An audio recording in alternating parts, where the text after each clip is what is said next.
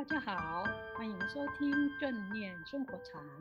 我们将以轻松有料的生活故事，分享正念和生活禅的智慧世界，与您一起探索转化生命的契机。我是禅子，我是叶子。我们今天的主题是正念课程怎么选？节目一开始，还是要先感谢听众朋友的支持。我们收到很多很好的回响，有朋友说每一集都跟家人一起听，听完了以后还讨论心得。还有朋友说希望我们能够开实体的正念禅修课程，或者是邀我们去教学。目前我们在大溪乡光山是有开正念生活禅的课程，可是因为疫情的关系改成线上课，而且呢还有两次就结束了。要等到明年农历年以后呢，才会再开班。对这课程有兴趣的同学，可以加入我们的正念生活禅脸书，以后有开课讯息都会公布在脸书上。另外，我也听许多朋友说，禅子老师您教的正念小 paper 真的是又简单又实用，他们也都确实感受到自己的变化。但是听众朋友也提出了几个问题，是吗？什么问题呢？有听众朋友说，正念减压法这么好，他想更深入的去上课。但是现在不论是台湾或大陆，正念课程五花八门的，而且收费都好贵哦，不知道该怎么选才好。另外一位听众朋友的问题则是，禅子老师，您在美国学过正念减压法，他想知道跟华人的正念课程有什么不一样。我先回答第二个问题。因为第二个问题的答案可以提供给第一个问题想要上正念课程的人参考。我在美国上的正念减压法跟华人地区对课程最大的不同呢，大概有三点。第一个是我上麻州医学院正念中心所办的正念减压课程的时候呢，创始人卡巴金博士一定会教身心医学理论 （Mind Body Theory）。这是必修的核心课程。如果没有上过这个课程呢，就不能完成正念减压法的合格教师培训学程。真的吗？但是我在台湾的正念师资培训课中，好像没看过这个训练。确实没有，只有一两堂课，简单的说明正念对身心健康的好处。所以我说是第一个不同。但是当初我们上课的时候呢，要上五天的密集课，而且卡巴金博士强调，这是教正念减压法的老师一定要知道的。因为身心医学理论呢，会把正念禅修可以影响身体健康的理由、科学的证据以及应用原理解释得非常的清楚。其实我发现，因为正念减压法。是为了帮助大家恢复身心的健康，所以身心医学理论呢，可以说是正念减压法最核心的哲学思想理论根据。台湾的正念课程忽略了这一部分，真是太遗憾了。对呀、啊，那接下来的第二个不同是什么呢？第二个不同是他们很重视禅修，比如八周的正念课程减压法上课的时候呢，就会真的要上八周，每天打坐四十五分钟，而且上完八周了以后，会鼓励学员到其他禅修中心去参加五天、七天或十天的密集禅修课程。上到进阶的时候呢，也会要求学员到禅修中心去参加呢七日到十日的指引课程，特别是想教正念课程的学员，一定都要去上。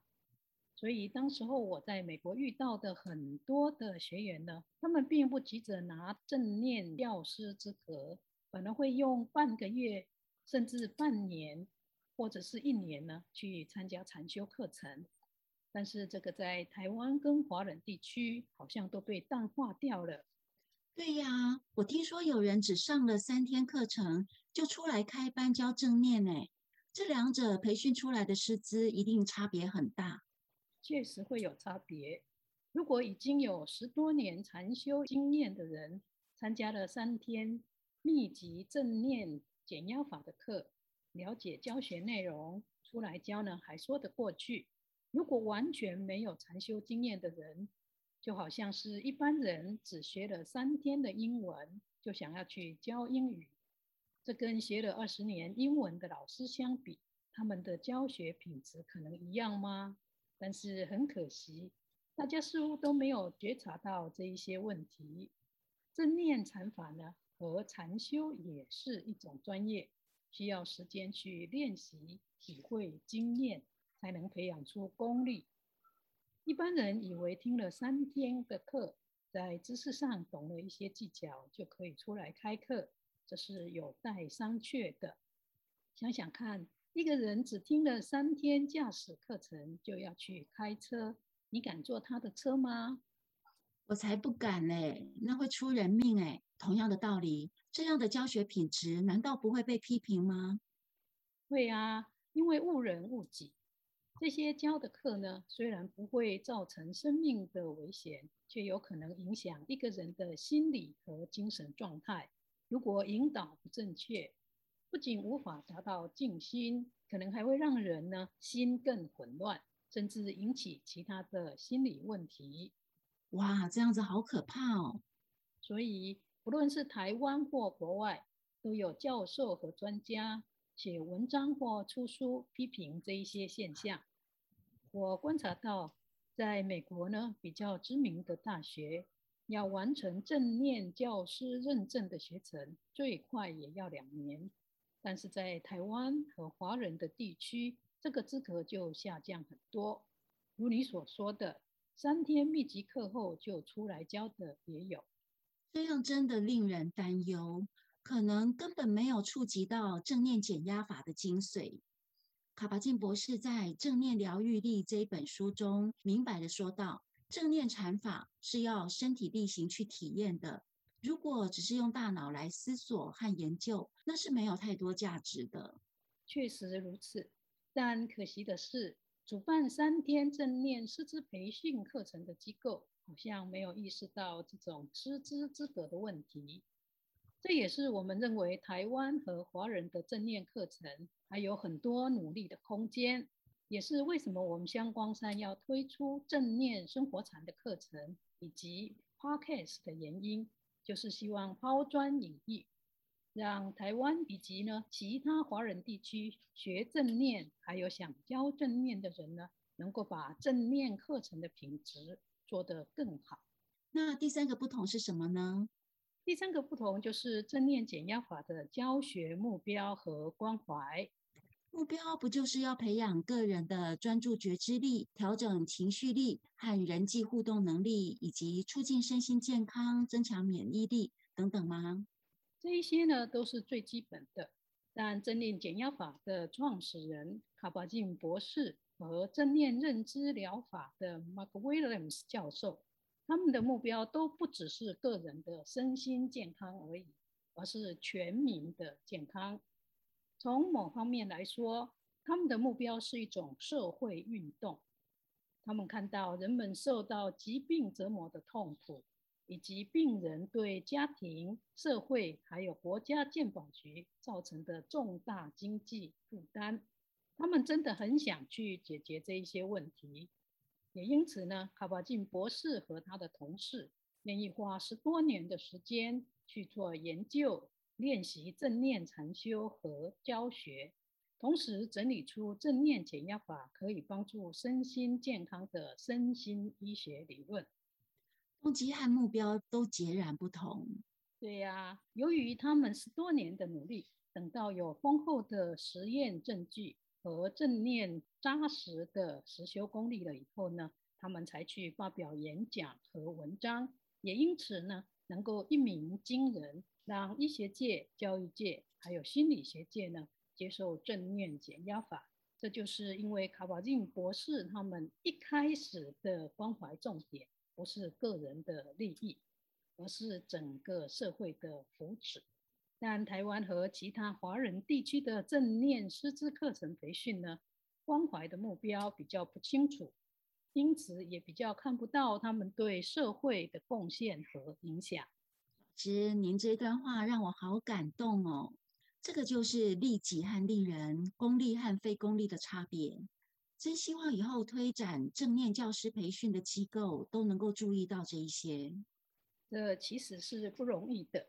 卡宝金博士和威廉姆斯教授呢，可以因为教正念课程成为大师级的老师，就是因为他们无私的关怀。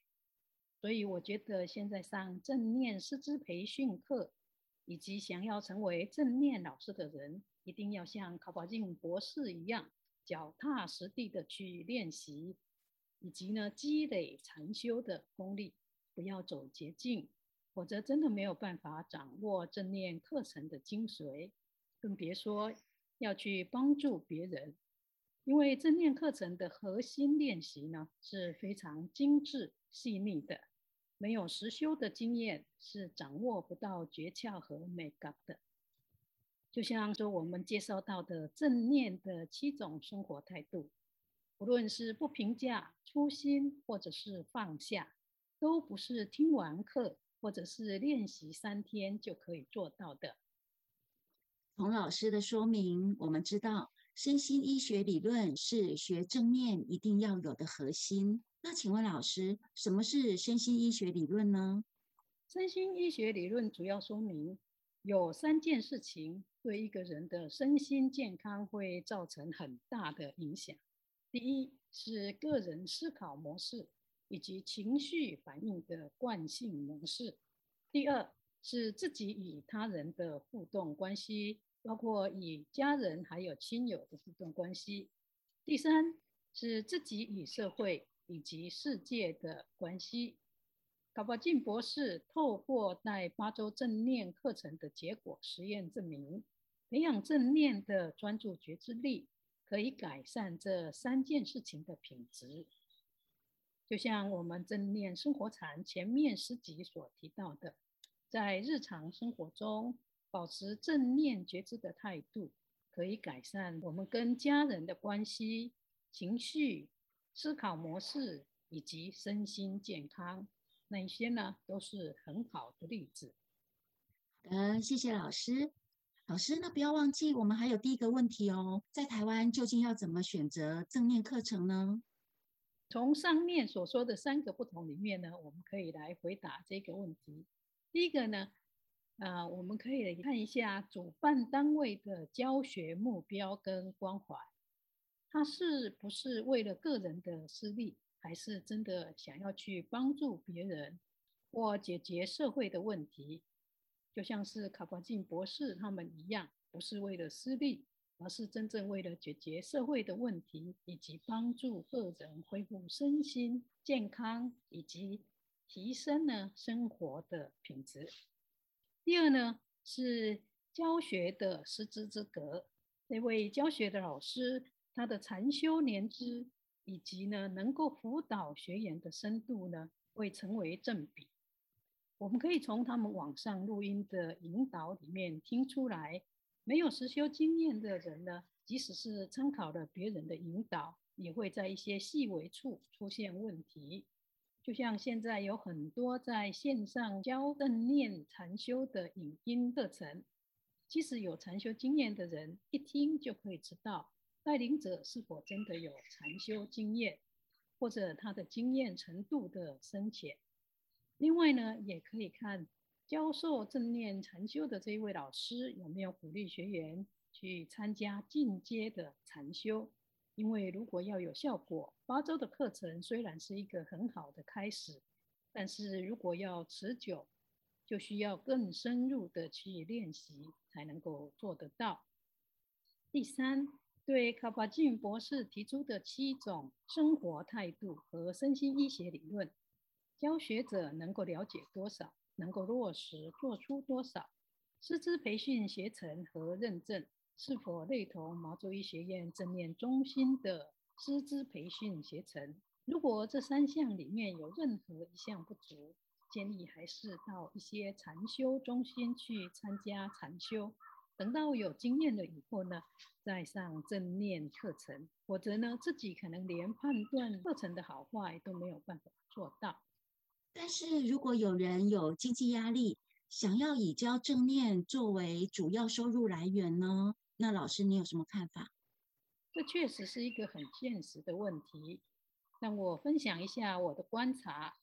在美国学正念减压法的时候呢，我发现很多的老师其实他们都有自己原来的职业，比如卡巴金博士和萨克博士呢，都是麻州医学院的教授。另外也有很多是职业的心理咨商师，他们学正念是为了帮助自己修身养性，同时呢，也为了给自己的职业多增加一些知能和方法。只有当他们退休的时候，他们才会受到邀请去各处教正念。如果一开始就想以教正念为主，除非自己禅修已经非常多年，能够掌握禅修很多的细微处，或者是家庭的经济不需要以此为生。如果呢是经济有压力的人，以教正念禅修为主，恐怕压力会非常的大。到最后，他担心的不是教学的品质，而是收入。这么一来呢，有时推出的课程恐怕不仅无益于正念禅修，反而会引起个人的身心焦虑和不安的问题。所以我个人建议，对正念禅法有兴趣的人，最好不要忘了初心，也就是学正念是为了让自己身心健康，没有烦恼。或者是要帮助别人，不要因为把它当成谋生方法以后呢，因为经济压力，压力大到自己都无法再练习正念减压法，这样不是得不偿失、本末倒置吗？对，把这当成一种分享和回馈，那越分享越富足，这样子就很棒。如果只是当成盈利的工具，真的偏离了正念的初心和意义了。除非真的已经练习到很好，或者经济稳定了再说。所以我会建议想教正念课程的人，先有一份稳定的工作。有空的时候呢，在正念禅修的各种方法上多多下功夫去练习，比如观呼吸、身体扫描、正念行走、正念瑜伽，以及呢日常的正念应用，增加呢自己教学的功力。等到因缘成熟的时候，或者是自己的经济稳定了，正念觉知的方法也练得很熟了，才开始呢开正念的课程，这样才能够持久的做下去。嗯，这样子真的比较好，否则也对不起付费的学生啊。我就听过有人付了很高的学费去学，却觉得都没有学到什么。所以根本还是要把自己的正念觉知力功力培养好，而不是上过三天师培课或一期八周正念课程就出来教。对了，禅子老师，那如果学了正念课程，想进一步参加禅修活动，可以去哪里学呢？老师有什么建议吗？我想，如果是要学正念减压法，初阶的部分有好几个可以选。比如说陈德东老师、石世明老师，还有胡君勉老师，他们这些呢，都是我们二零一四年一起邀卡巴金博士到台湾来的朋友，他们各有各的特色，大家可以依照自己的想要的特色呢去选择。但如果想要更有系统的从初阶到进阶，在南传正念方面呢，可以参加内观禅法。或者是以马哈希大师为主的道场，比如大叶法师的禅修中心都可以。我们香光山呢也有办正念禅修课，大家也可以参加。其他呢，像台北的印尼学院、台中养慧学院、嘉义安慧学院，还有高雄的紫竹林精舍呢，也有推出正念禅修课程，都有很好的口碑，品质也很好。大家可以依照自己所在之地，就近找到禅修中心去参加。至于汉传的禅宗方面，法鼓山、中台呢都有开课。另外这几年呢，有一位慧律法师的弟子法照法师，他曾经到韩国和中国禅宗去道场呢去修学了二十多年，他教的华佗禅非常的有功力，大家也可以去参加他的课程。另外，明年香光山法尔学院也会开禅宗相关的课程和正念生活禅，欢迎大家来参加。如果有人还有比较个人的问题，是否可以进一步请教老师呢？毕竟老师您对内观禅法和禅宗很熟，而且禅修的经验也将近三十年了。如果是我能力所及的，当然我很乐意为大家回答问题。大家可以到我们正念生活禅的脸书中留言给我们。好的，谢谢老师。今天节目很快又到大家很喜欢的正念生活禅小方法的时间了。老师今天要带我们练习什么呢？我们今天来练习一分钟的正念观呼吸。好，那不论你是站着、坐着或者是躺着都没有关系。首先，我们把身心放松，安静下来，接着。轻轻的把我们的专注觉知力带到鼻端和上嘴唇中间的部位，我们观察呼吸气息的进跟出。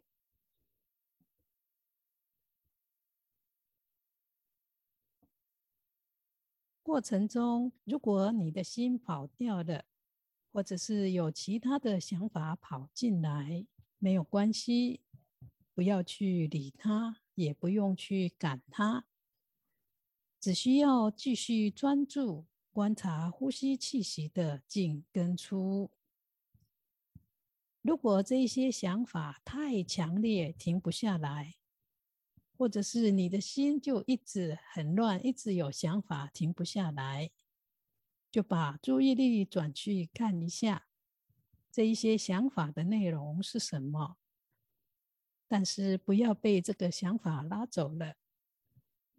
你只是像看着天上的白云飘过一样，客观的看着你的想法。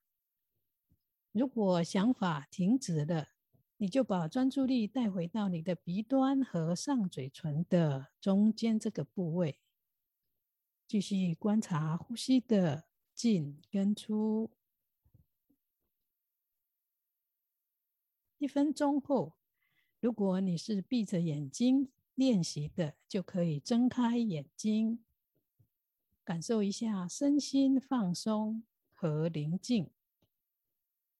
之后呢，你就可以开始做其他的事情，或者你也可以把这一份宁静和安详，用祝福的方式送给你身边的亲朋好友。祝福他们呢，都能够平静安详。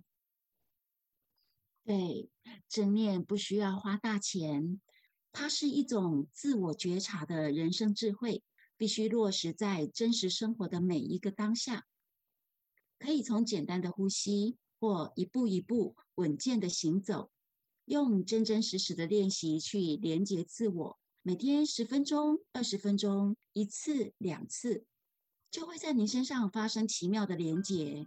听众朋友，如果希望有更深入的学习，都欢迎留言。对，练习是非常重要的。正念确实是一种自我觉察的人生智慧和生活态度。大家呢，如果能够落实，一定可以提升生活的品质。节目很快的接近了尾声，最后呢，要祝福大家。在练习正念生活禅中，天天开心，也越来越有智慧。祝福大家平安吉祥，我们下周见。祝福大家，下周见。